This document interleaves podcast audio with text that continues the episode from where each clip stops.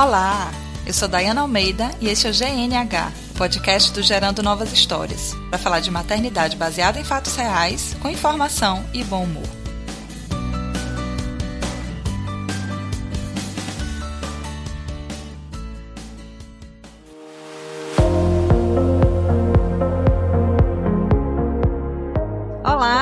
Hoje eu tô aqui muito orgulhosamente com a Bianca Balaciano. Nós nos conhecemos no Ciaparto, eu tava assistindo uma palestra dela sobre desmame, anotando loucamente, porque tinha algumas amigas que estavam passando pelo processo, eu nem sonhava com isso ainda. E como vocês puderam ver no último episódio, aqui já fizemos com sucesso o desmame noturno. Então todas aquelas anotações que eu fiz lá no Ciaparto foram muito úteis e fiquei muito feliz quando a Bianca aceitou o convite para conversar com a gente aqui no GNH. Um assunto tão importante importante, porque a gente fala muito de amamentação e chega na fase do desmame, a gente se encontra com um monte de informações desencontradas e com poucas informações sobre um processo respeitoso, tanto para a mãe quanto com o bebê. E é sobre isso que a gente vai conversar aqui hoje. Bianca, seja muito bem-vinda ao GNH e eu queria que você se apresentasse, falasse um pouco do seu trabalho, da sua formação. Oi, Dayana, muito obrigada pelo convite. É, vai ser uma honra falar sobre desmame. Foi muito bacana, a repercussão lá do Ciaparto foi muito legal para mim. Eu tive um retorno retorno muito, muito legal das mães, dos profissionais, enfim, foi bem legal. Então, meu nome é Bianca Balaciano, eu sou psicóloga, tenho uma especialização em psicologia perinatal, então eu atendo basicamente questões voltadas para perinatalidade, sabe? Meu público maior é,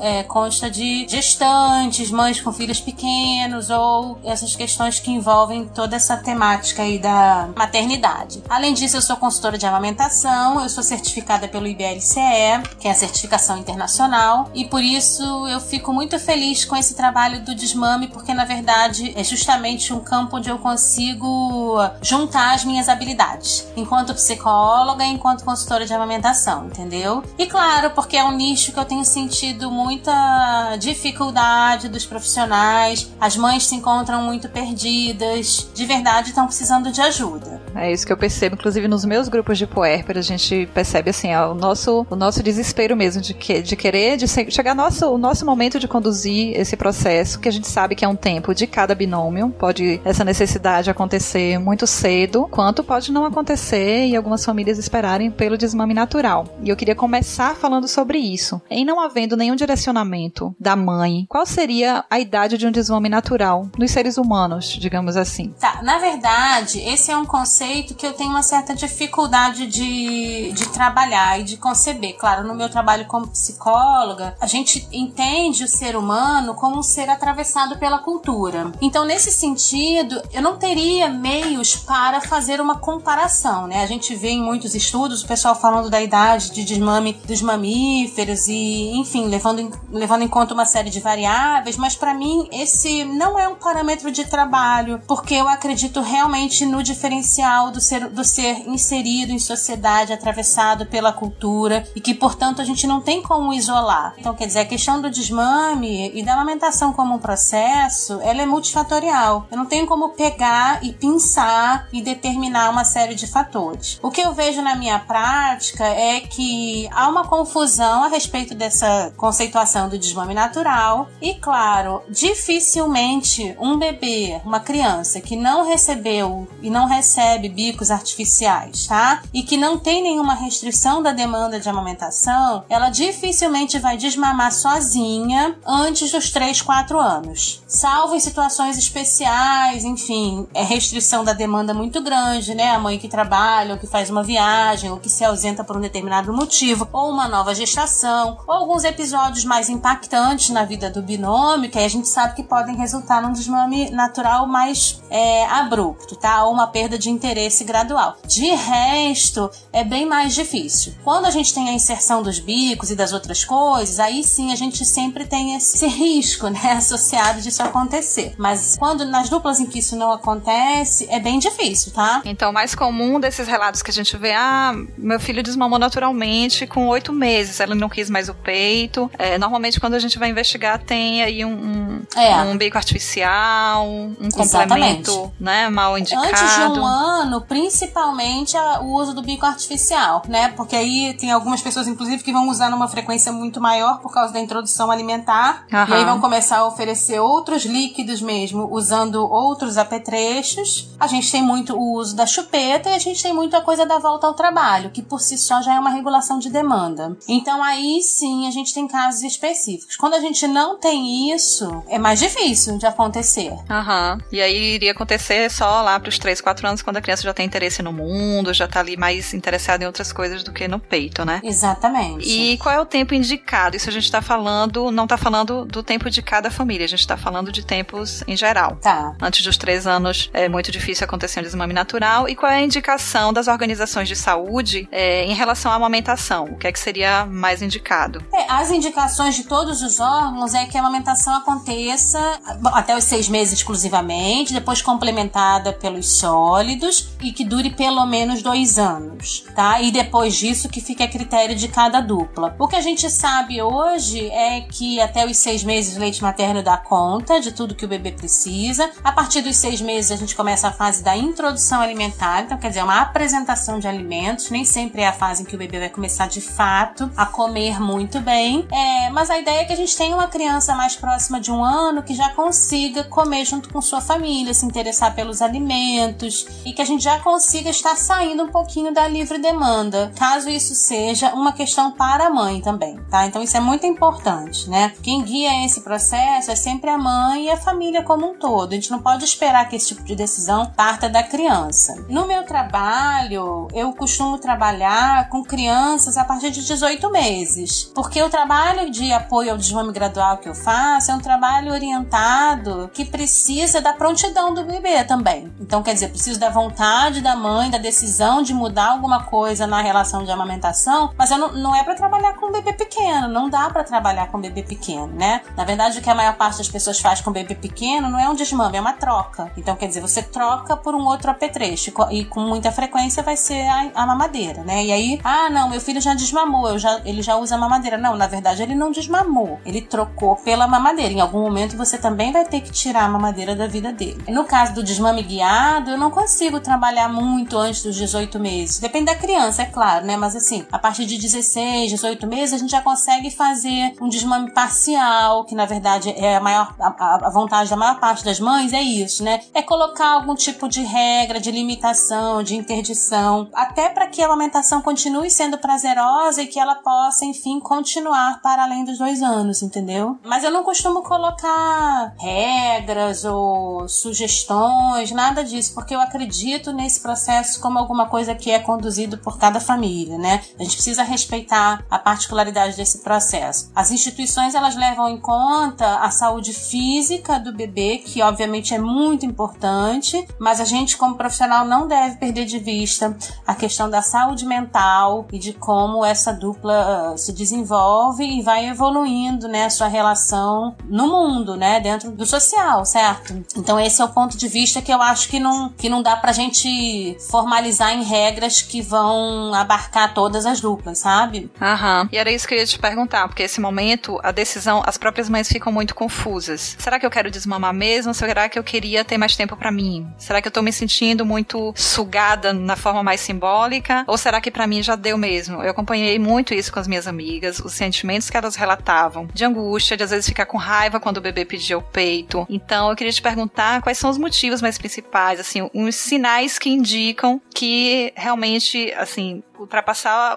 a amamentação a partir daquele ponto ali pode ser uma coisa mais que vai mais dificultar mais o vínculo do que uma coisa que continua sendo importante para esse binômio. Isso a gente falando a partir de 18 meses. Sim. São sentimentos da mãe, são Geralmente, assim, essa coisa do, do que realmente essa mãe tá buscando é justamente aí que entra muito mais a questão da escuta terapêutica do que o trabalho da consultora de amamentação, porque com frequência eu eu sou solicitada pelas mães e muitas vezes elas, elas mesmas não sabem exatamente o que, que elas querem, né? É, a maior parte das mães vai ter, vai estar queixosa em relação a isso, né? É, pouco sono, muito cansaço, se sente é, escravizada pelo processo da amamentação, quer dizer, então não consegue sair em horários que a criança mama ou vai dormir, é, não consegue se ausentar por muito tempo, a criança não fica bem se não, se não recebe o peito e tudo isso. Então, essas são as queixas mais comuns, ou isso tá, chega, está atrapalhando minha relação com meus outros filhos, ou com meu marido, ou com meu trabalho, ou com minha família. Então, quer dizer, parte de um incômodo da mãe, isso sem dúvida, sabe? Alguma coisa que fica disfuncional naquela relação. Agora, numa entrevista psicológica, né? Então, numa anamnese mais detalhada, é que a gente consegue perceber o que, que de fato poderia ajudar a mãe. Na maior parte das vezes, a regulação da demanda e o desmame noturno ajuda muito, assim, ajuda de tal maneira que a pessoa consegue voltar a ver prazer na amamentação e prolongar. Ou algumas pessoas vão sentir que realmente é aquilo, assim, deu para elas, sabe? Assim, então quer dizer, deu, o seio já cumpriu a sua função, eu estou pronta agora para ampliar minha relação com meu bebê, com meu filho, para outras outras formas de comunicação para além do seio, entendeu? Mas geralmente é isso, é uma demanda da mãe. Eu fico muito feliz, sobretudo quando parte da mãe, porque as mães, elas naturalmente com a maternidade ficam muito perdidas e o foco fica muito em cima do bebê, né? E elas deixam de se enxergar, deixam de se priorizar. A saúde mental da mãe hoje é uma coisa muito complicada. A mulher, ela tá absurdamente sugada pelo mundo. Então, quer dizer, esposa, mãe, trabalho, casa, sobra pouquíssimo tempo para olhar para si. E isso, em termos de saúde mental, é muito, muito preocupante, né? Porque aí isso, isso vai, vai dar chabu em algum lugar. Eu sempre costumo dizer, a corda vai arrebentar em algum canto. Então, quando elas conseguem visualizar isso como, bom, não tá legal, não tá bacana, eu preciso tomar iniciativa, não adianta ficar esperando o meu bebê desmamar é, naturalmente, porque às vezes eu vou precisar conduzir o processo. Aí é o que acontece, a gente dá um apoio e a história vai em frente. E a gente não tá falando de alguma coisa da ordem da, do autoritarismo ou imposição, nada disso, porque na verdade o que a gente faz é simplesmente aproveitar a prontidão do bebê para conduzir esse processo de uma maneira gradual e respeitosa, entendeu? Sim, e eu acho que isso que você falou da escuta terapêutica antes do, do, do guia do processo é muito importante. Antes e durante, tá? Antes, então quer dizer, antes e durante o processo terapêutico, para algumas famílias mais, para outras menos, é, essa escuta é muito importante porque é ela que vai reafirmando o tempo todo para a mãe que ela tá no caminho certo, que o filho tá apresentando sinais de prontidão e dos benefícios que isso está trazendo para a relação dele. Isso. Sabe? E eu imagino que em alguns casos pode se chegar a uma conclusão, por exemplo, que a mãe não tá dando conta da amamentação e de todos os outros papéis, mas que ela quer continuar amamentando. Então vamos olhar aqui para esses outros papéis, o que é que pode ser ajustado também e de repente a saída não ser o desmame, né? Porque a escolha dela pode. Com certeza. E eu, eu, eu, eu ouso dizer que isso é o que acontece na maior parte dos casos, que é a gente realmente. E, a gente poder mostrar para a mãe também que isso é uma possibilidade real, né? Que o desmame parcial ou a regulação da mamada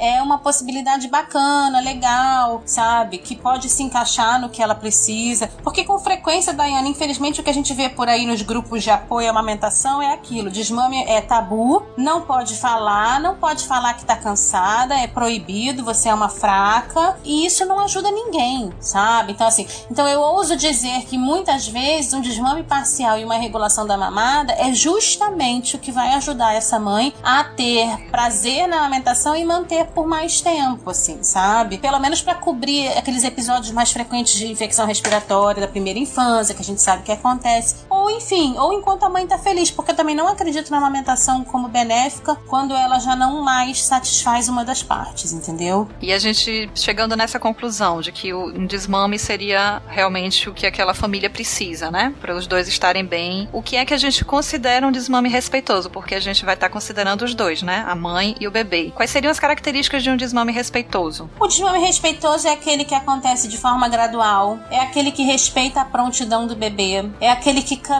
de acordo com a aceitação do bebê e a integração da nova realidade na vida dele, entendeu? Então, quer dizer, é um desmame que vai caminhando no ritmo de cada família. É o processo que eu quase sempre sugiro quando eu faço acompanhamento, ele é muito parecido, mas eu tenho pessoas que eventualmente não vão querer segui-lo. E aí eu vou muito mais pela intuição da família, do que, que a família acha que vai funcionar, do que qualquer outra coisa. Mas algumas coisas precisam ser respeitadas. E a primeira delas é é a interdição da vinda da criança ao seio. Então, quer dizer, a mãe ela precisa ser capaz de fazer interdições dentro da relação com o filho. Uma coisa que é difícil no início, que a gente entende, mas que quando começa a haver algum tipo de comunicação e depois do primeiro ano de vida, a verbalização vai sofrer grandes amadurecimentos né, na vida da criança. Então, quer dizer, a capacidade de compreensão e a de comunicação, o desenvolvimento da linguagem, vão inserir essa criança no meio social. E aí a gente vai ser muito capaz, de, muito mais capaz de trocar trocar. E por isso o desmame acaba, gradual acaba sendo naturalmente respeitoso, porque ele vai no ritmo de cada família. Então, quer dizer, a interdição é absolutamente necessária, porque eu não posso partir do princípio que a criança terá discernimento de falar: é, mamãe, não, é realmente agora não é hora de mamar.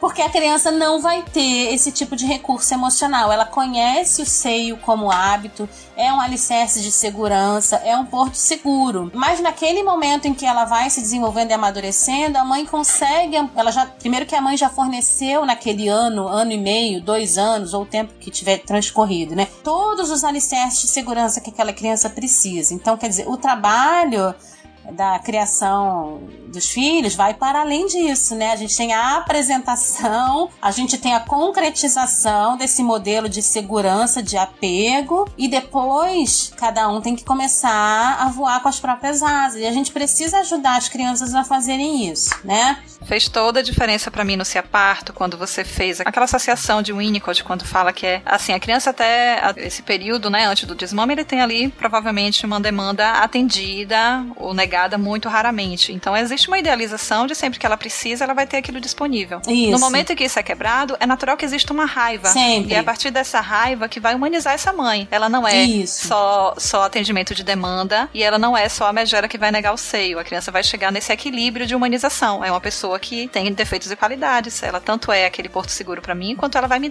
negar coisas às Exatamente. vezes. Isso é esperado pro desenvolvimento. Ouvir isso naquele, naquele momento foi interessantíssimo para mim. Ah, que bom. O Winnicott ele fala isso muito claramente, né? Então quer dizer, na verdade, o processo do desmame é aproveitar a prontidão da criança para entrar no processo da desilusão, né? Então quer dizer, da compreensão de que os pais não são perfeitos, não são ideais, não são super-heróis, mas são pessoas reais. Isso, claro, que associado a uma quebra de, do hábito, que é a questão da vinda ao seio, é, gera muita tensão e agressividade por parte da, da, criança. Mas num, num curto prazo, médio prazo, né, se a gente pode dizer assim, o que acontece é que isso tira um peso enorme também daquela criança, no sentido de que ela também não precisa responder com perfeição, ela também não é a fonte absoluta de prazer da vida daqueles pais, eles são capazes de ter outros interesses e ela não precisa atender a esse grau de expectativa, né? Então, quer dizer, eu costumo dizer, a mãe perfeita, ela só aceita o filho perfeito, né? Então, quando eu vou pra imperfeição, o que, que eu digo pro meu filho?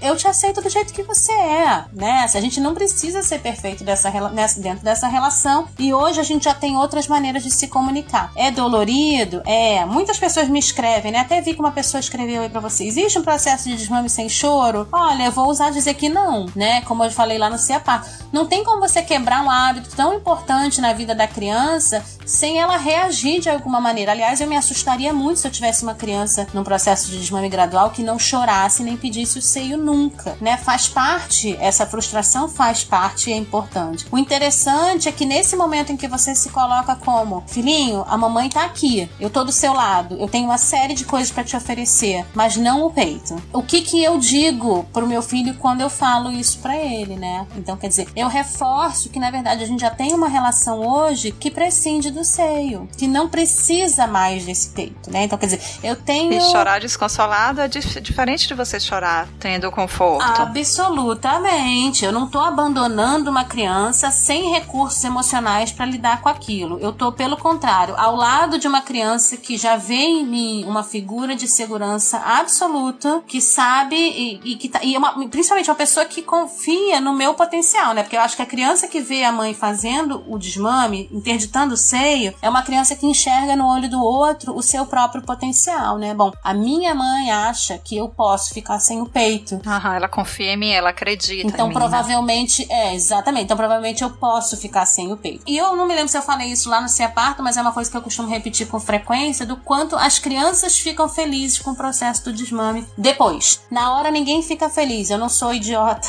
eu sou mãe também. Também desmamei, né? De dizer que a criança, oba, minha mãe não me deu o peito. Pelo contrário, a criança fica pau da vida. Mas na noite seguinte que ela consegue ficar sem o peito, ou quando o processo já está integrado e você troca com ela, né? Fininho, você passou, olha, você acordou e não mamou, passou a noite toda sem mamar, você conseguiu, você é um menino grande. Ou nós fomos, voltamos da creche, você não precisou mamar, você comeu a sua bananinha. A criança ela consegue ver felicidade nisso porque ela, ela se enxerga como alguém que de verdade amadureceu a esse ponto, sabe? Assim. Aham. Eu passei agora por esse desafio depois de quase um mês de desmame noturno, que foi fantástico, assim, super tranquilo. Eu expliquei para ela que o peito ia dormir e acordar de manhã. No segundo dia ela pegou no peito, deu bom dia, mamou. Só que agora ela ficou doente e eu tive que negar. Antes ela, ela pedia, assim, meio sonolenta, pedia, eu dizia que tava dormindo, ela aceitava. Ela tava doente agora e ela pediu com mais afinco. E na primeira noite eu fiquei muito, muito angustiada, porque era a primeira vez que eu tava tendo que realmente negar. Uhum. Porque das outras vezes eu fazia um lembrete. Sim. E agora eu tive que negar. E eu neguei tendo isso em mente, né? Que ela não tava abandonada, que ela tem recursos, porque ela já tinha passado três semanas, a noite inteira sem mamar, e que ela tava voltando a um, a um hábito, era um momento de seguro, mas ela ia ter que ter segurança também só no meu colo. Isso. E a gente conseguiu passar, né? Então foi, é importante demais a gente ter essa noção ah, né, do acolhimento da criança, porque existem alguns métodos, inclusive, que meio que interditam a mãe de estar fazendo esse acolhimento. Ah, não, tem que colocar uma outra pessoa, porque a criança com você vai querer mamar. E o diferencial, e isso do que você colocou, é essa possibilidade. Então a gente tá ali com ela, negando o peito, mas não negando o colo, não negando o acolhimento. Exatamente. Na verdade, é o, é o caminho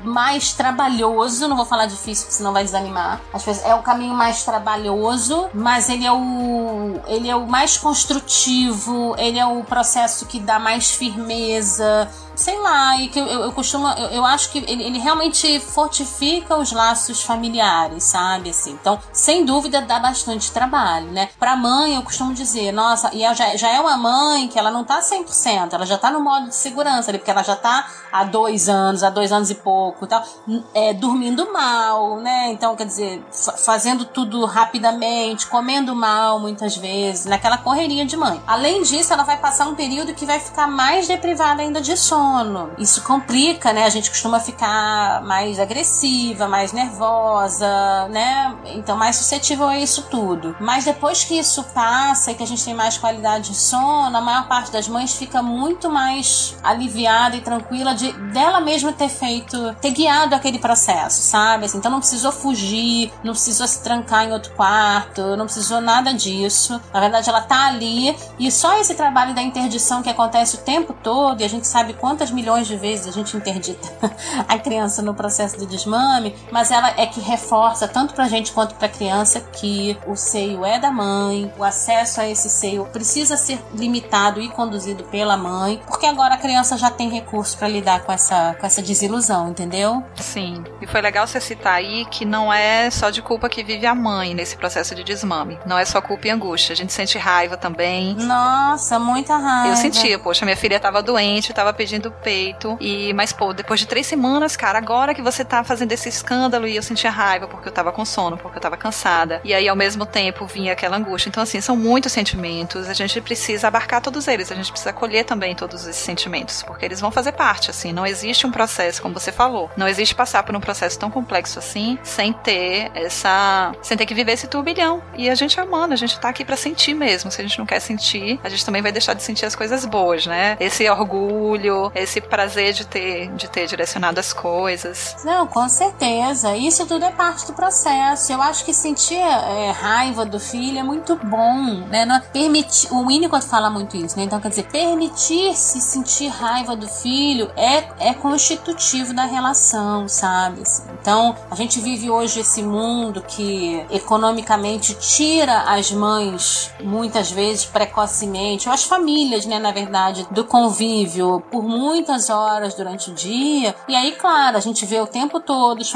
as mães principalmente, mas a família como um todo, os pais também eu vejo isso, absolutamente culpados, fazendo trocas nem sempre saudáveis com os filhos e tudo. E isso bate muito na hora da interdição, né? Porque as mães vão se sentindo cada vez mais enfraquecidas de se colocar dentro dessa relação, porque parece que estão sempre devendo, né? Elas estão fazendo mal o papel de mãe, estão fazendo mal o papel de esposa, estão fazendo mal o trabalho, estão sempre devendo a alguém. E aí, claro, no lado mais fraco isso aí vai romper. Então, quer dizer, quando a gente consegue se posicionar dentro dessa relação, nesse sentido, né? Então, filhinho, esse corpo é meu, quem decide quando ele vai ser é, usado, né? Sou eu. Eu também tenho prazer em fazer outras coisas que não ficar aqui disponível o tempo todo. Na verdade, o que eu tô comunicando é isso. Eu não estou disponível para você o tempo todo. Isso alivia a relação é, absurdamente, sabe? Assim, e possibilita que a gente saia da coisa da simbiose inicial, da loucura, do grude mesmo, assim, pra coisa que vai ser o que vai reinar na maternidade como um todo, que é somos dois seres humanos, somos diferentes, temos as próprias vontades, prazeres e desprazeres e vamos aprender a conviver e nos comunicar de outras maneiras para além do seio, entendeu? Perfeito. E aí a gente sente que começa a sair da lama puerperal. É, isso aí.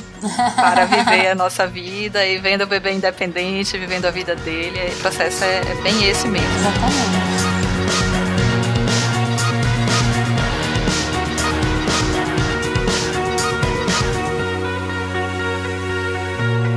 Então, Bianca, eu acho que depois de tudo que a gente conversou aqui, já ficou muito claro para quem tá ouvindo que cada binômio mãe-bebê vai ter uma história específica de desmame. Mas você colocou lá no Ciaparto as linhas gerais do processo que você costuma orientar, de como costuma ser o processo que você orienta. E foi muito importante para mim ter essas informações e poder encaixar isso na minha história, né? Fazer uso do que eu achei válido. Eu tive muitos insights legais. Então, eu queria que você colocasse aqui em linhas gerais quais são as fases, né, que você costuma é, achar mais eficientes nesse desmame de forma respeitosa tanto para a mãe quanto pro, pro bebê. Eu acabei desenvolvendo um método no consultório porque comecei a perceber que era isso o que mais funcionava para grande parte das famílias. É claro que respeitando particularidades, tá? Então, em linhas gerais, seria primeiro entender um pouco a demanda dessa mãe, né? Então, a entrevista inicial vai muito nesse sentido, saber se a, se a se desmame ou a regulação de mamadas é uma questão genuína, se é alguma coisa que parte dela, se ela está sofrendo pressão. Uma vez entendido isso, começar a explicar o processo para ela e a gente desenhar em conjunto, que seria partir de uma, de uma atividade que está sem nenhuma regulamentação, né? Muitas vezes eu sou procurada famílias que estão em livre demanda, às vezes não estão em livre demanda porque a mãe está trabalhando ou porque o,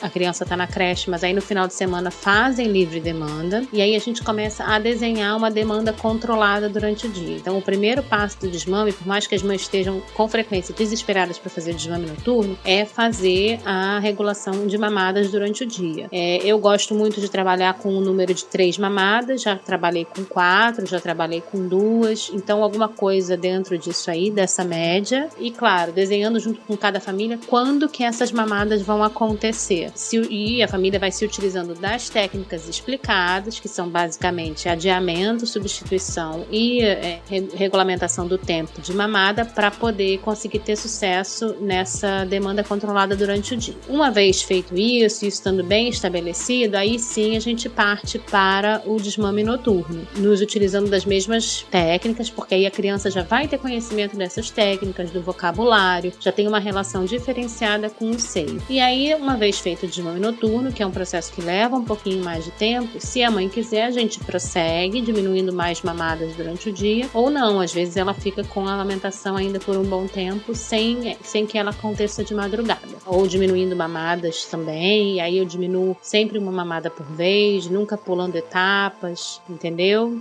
Espero que tenha ficado um pouquinho claro o processo. A gente já respondeu aqui algumas perguntas que recebemos, mas tem mais algumas, tem mais duas perguntas aqui que eu achei bem interessantes, que eu queria que a gente tentasse responder também. Uma delas foi da, da Gabriela. Ela perguntou como guiar um desmame de forma respeitosa e acolhendo, acolhendo esse choro, né? Ela também perguntou como se é possível guiar esse desmame sem choro. A gente já respondeu que não é possível, que vai haver um choro, mas que vai haver o acolhimento, mas como guiar esse desmame de uma mãe de tempo integral, porque a mãe que já sai para trabalhar já houve essa interdição em alguns momentos, a mãe que tem outras atividades, que já sai de casa sem o filho, já tem essa interdição mais estabelecida, mas a mãe em tempo integral que tá ali cuidando do filho, passa o dia inteiro juntos, que nunca aconteceu nenhuma interdição e de repente ela decide regular a demanda, ou regular a oferta no caso, né? Ou, ou direcionar um desmame. Quais são as especificidades de um caso assim? O caso da mãe de tempo integral é realmente sempre mais difícil, né? Ela vai ser uma pessoa que vai precisar ter muita criatividade, muito jogo de cintura. Com frequência já é uma mãe que está muito mais cansada porque não teve as pausas que a mãe que voltou ao trabalho ou a que botou a criança na creche teve. Então é bem complicado. Para essas famílias eu sugiro realmente que a gente esgote o repertório de, de criatividade no sentido de direcionar brincadeiras e de ter material suficiente em casa. Eu sugiro às famílias que convidem familiares também para participar desse processo, entendeu? Então quer dizer, tios, avós, primos, essas coisas, convidem para participar desse processo para poder ajudar nesse momento também, né? Então quer dizer, tios que possam passear com a criança, primos que possam visitar e às vezes têm idades semelhantes e podem brincar. E outra recomendação também é que fique mais tempo fora de casa do que o habitual. Então quer dizer, os passeios são muito bem-vindos, né? Então ir à pracinha, ir ver cachorrinhos, ir a um parquinho, ir a uma piscina ou quaisquer outras coisas que a cidade onde mora permita, sabe? Museus, exposições, outras coisas que gente, às vezes a gente nem tá habituado, mas porque fora de casa as distrações costumam ser maiores e aí é, a tendência da criança pedir para mamar é menor. É, então são essas recomendações. Se a mãe puder ter um apoio, então se utilizar de um período de férias do companheiro, de alguém da família para esse momento, também é bom, porque aí ela consegue se recuperar em, algum, em alguma parte aí do dia, né? Principalmente na fase do desmame noturno, tá bom? Mas é possível, é super possível. Só vai requerer um pouco mais de esforço. E por último, a Nicole me contou que ela, o filho dela já tem mais de dois anos, eles passam muito, muito tempo juntos. E quando ela passa algum tempo sem amamentar, algumas horas seguidas sem amamentar, ela ainda tem uma produção muito alta e aí o peito começa a ficar com, com nódulos. Ela às vezes já, já teve mastite depois do filho já bem, bem grandinho. Como é que se daria esse, esse desmame? Porque ela não consegue nem ficar algumas horas sem amamentar. Então, como é que seria a regulação também dessa, produção, né, durante esse processo de desmame? É, para mãe que ainda tem uma produção muito grande, é, o desmame vai ter que ter bastante cautela. Então, o que eu recomendo é que a gente vá espaçando aos poucos. Então, a gente vai tomar um cuidado especial nessa coisa da regulação do número de mamadas durante o dia, diminuindo mais lentamente do que uma outra mãe que não tem esse tipo de problema. E ela vai ter que aprender a efetuar uma ordenha de alívio. Então, o que é a ordenha de alívio? A ordenha de alívio é uma ordenha que vai possibilitar a mama esvaziar um pouquinho, basicamente na frente, é, mas não o restante. Então, quer dizer, pode ser que o restante da mama fique um pouco entumecido, endurecido e tudo, mas ela vai fazer uma ordenha de alívio. Não é para ordenhar todo o leite, senão o corpo entende que houve uma mamada ali e segue a produção no mesmo ritmo. A ideia da ordenha de alívio é a gente manter leite dentro da mama, dentro dos ductos e mandar o recadinho para a hipófise através do fio. Então, quer dizer, o leite tem uma proteína que chama fio, que é um fator de inibição da lactação, que está dentro do leite. Quando ele fica parado na mama, o recado que ele passa para a hipófise é de que não precisa mais produzir. Então, a gente quer passar esse recado no momento do desmame, que é justamente para diminuir a produção. E a gente consegue isso fazendo essa ordenha de alívio. É uma ordenha que vai dar uma aliviada para a mama e para a mãe também, e ao mesmo tempo comunicar para o cérebro que a gente precisa diminuir essa produção. Em casos extremos, a gente se utiliza também do enfaixamento, né? Então, quer dizer, quando a gente enfaixa a mama, a gente ajuda na diminuição da produção. Mas eu, eu raramente tive que usar esse método. Bianca, eu quero te agradecer, assim, imensamente a sua generosidade de participar com a, com, com a gente aqui no GNH. É, fiquei muito feliz que no dia que eu te perguntei se você poderia, você já disse que sim. E a gente teve um ganho muito, muito grande com essas informações que você deixou aqui pra gente. E eu queria que você deixasse uma mensagem, né, para essas mães que estão passando por esse processo turbulento aí, que a gente sabe que não é fácil, de qualquer forma, de se decidir por guiar um desmame. E eu queria que você deixasse uma mensagem para essas mães que estão ouvindo a gente. A minha mensagem para as mães é, é sempre muito nesse sentido, né? Então, quer dizer, acreditem nos seus filhos, acreditem no potencial das suas crianças. Eles podem eles têm mais autonomia do que vocês imaginam, eles compreendem mais coisas do que vocês possam é, sequer imaginar, entendeu? Então, quer dizer, se você é,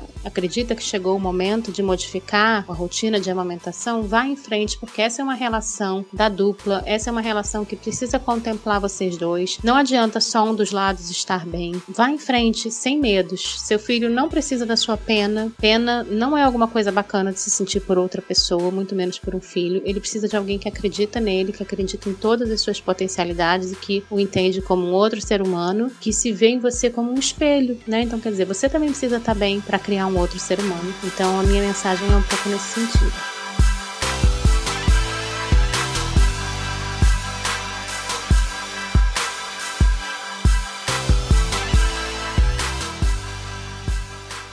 E se você quiser saber um pouco mais sobre a Bianca, acompanhe o trabalho dela lá, que é maravilhoso, através do site psiperinatal.com.br e também através da página Psicologia Perinatal Bianca Balaciano no Facebook. Eu vou deixar os links lá no post. Muito obrigada, Bianca. Um grande abraço. Eu é que te agradeço. Um beijo grande. E esse foi mais um episódio do GNH Podcast. Se você ainda ficou com alguma dúvida ou quiser fazer qualquer comentário, fala com a gente. Temos o site gerandonovashistórias.com, lá tem o formulário de contato. E temos também as redes sociais, no Facebook e no Instagram, somos Gerando Novas Histórias. E agora, sem saída do forno, a gente está começando com um Twitter, que é o GNH Podcast. E não deixe de ouvir outros episódios, temos um episódio maravilhoso sobre amamentação, foi o episódio 19. Além de outros que eu tenho certeza que vão ser interessantes para você. Um beijão e até o próximo.